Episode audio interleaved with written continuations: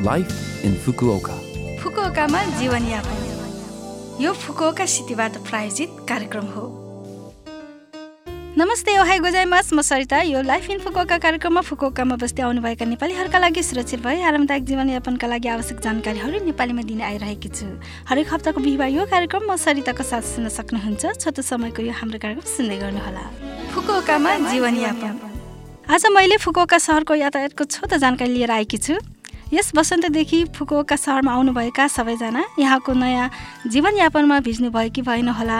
कसरी फुकुओका सहरमा आवाजावत गर्दै हुनुहुन्छ होला? साइकल आवाजावत गर्न सबैभन्दा सस्तो र सुविधाजनक साधन हो तर धेरै मानिसहरू भएको ठाउँमा साइकल दोहोऱ्याएर हिँड्नु जस्ता शिष्टाचारको पालना गर्ने गरौँ। साथै साइकल पार्किङ गर्ने ठाउँ बाहेक अन्य ठाउँमा साइकल पार्क नगरौँ। फुकुओका सहरभित्र आवत जावतका लागि निश्चित बस र सबवेको प्रयोग गर्न सुझाव दिइन्छ। विभिन्न स्थानहरूमा बस स्टपहरू र सबवे स्टेसनहरू छन्। सस्तो अनि साइकल पार्क गर्न पनि चिन्ता लिनु पर्दैन।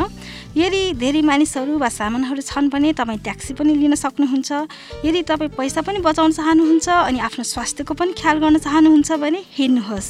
हिँड्नु नै सबैभन्दा उत्कृष्ट उपाय हो। हजुर आजको लागि फुकुका सहरको यातायातको परिचय यति नै। फुकुकामा जीवनयापन। यस पटक फुकुका सिटी इन्टरनेसनल फाउन्डेसनको सूचना रहेको छ र पहिलो सूचना रहेको छ विदेशीहरूका लागि आप्रवासन आवास र राष्ट्रियता सम्बन्धी परामर्शको बारेमा। आवासको स्थिति र आवास अवधिको बारेमा तपाईँले केही कुरा नबुझेको छ कि? फुकोका सिटी इन्टरनेसनल फाउन्डेसनमा फुकोकामा बस्नुहुने विदेशीहरूका लागि निशुल्क परामर्शहरू प्रदान गर्दै आइरहेको छ। हरेक महिनाको दोस्रो आइतबारको दिउँसो एक बजेदेखि चार बजेसम्म प्रशासनिक वकिलद्वारा तपाईँहरूको प्रश्न र परामर्शको उचित सल्लाह दिनुहुन्छ। काउन्टर दिउँसो तिन तिस बजेसम्म खुल्ला रहनेछ। अङ्ग्रेजी चाइनिज र जापानी भाषामा परामर्शका लागि अग्रिम बुकिङ गर्न आवश्यक छैन। अन्य भाषाहरूमा परामर्श गर्न चाहनुहुने महानुभावहरूले एक हप्ता अगाडि सम्पर्क गर्नुहोला।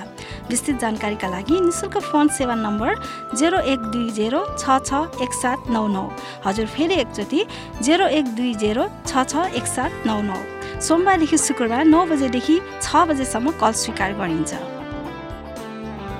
अब अर्को जानकारी रहेको छ फुकुओकामा बस्नुहुने विदेशीहरूका लागि निशुल्क कानुनी परामर्शको बारेमा कानुनी परामर्श हरेक महिनाको पहिलो शनिबार बिहान दस तिस बजेदेखि दिउँसो एकतिस बजेसम्म र तेस्रो बुधबारको दिउँसो एक बजेदेखि चार बजेसम्म। परामर्श अवधि पैँतालिस मिनट। बुकिङको आधारमा वकिलद्वारा निशुल्क परामर्श प्राप्त गर्न सक्नुहुन्छ।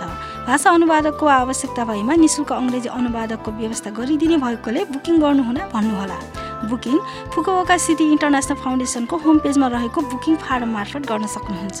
पहिले आउनेलाई पहिलो प्राथमिकता दिने भएकोले सर्वप्रथम फोन मार्फत परामर्शको लागि बुकिङ गर्नका लागि सुझाव दिन्छौँ।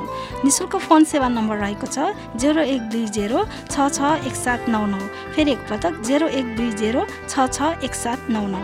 सोमबारदेखि शुक्रबार बिहान पाउने नौ बजेदेखि बेलुका छ बजेसम्म कल स्वीकार गरिन्छ।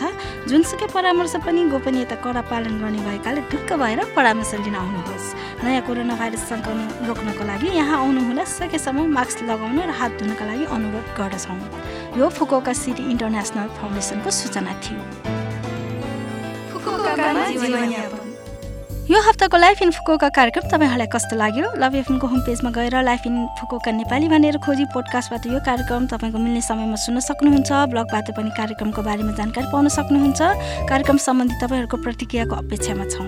नेपाली रेस्टुरेन्टहरूको जानकारी आदि लगायत विभिन्न तपाईँलाई चाहेको जुनसुकै विषयमा पनि मलाई मेसेज पठाउन सक्नुहुन्छ। कृपया मेसेज पठाउनु हुँदा शीर्षकमा लाइफ इन फुकोका नेपाली राखेर इमेल ठेगाना seven six one at the rate love FM dot co dot जेपीमा पठाउनुहोला। फेरि एकपटक seven six one at the rate love FM dot co dot JP जान जाने आज अस्मिता अधिकारीको तारा भए पनि गीत तपाईँहरू सबैको लागि राख्दै बिरा हुन चाहन्छु।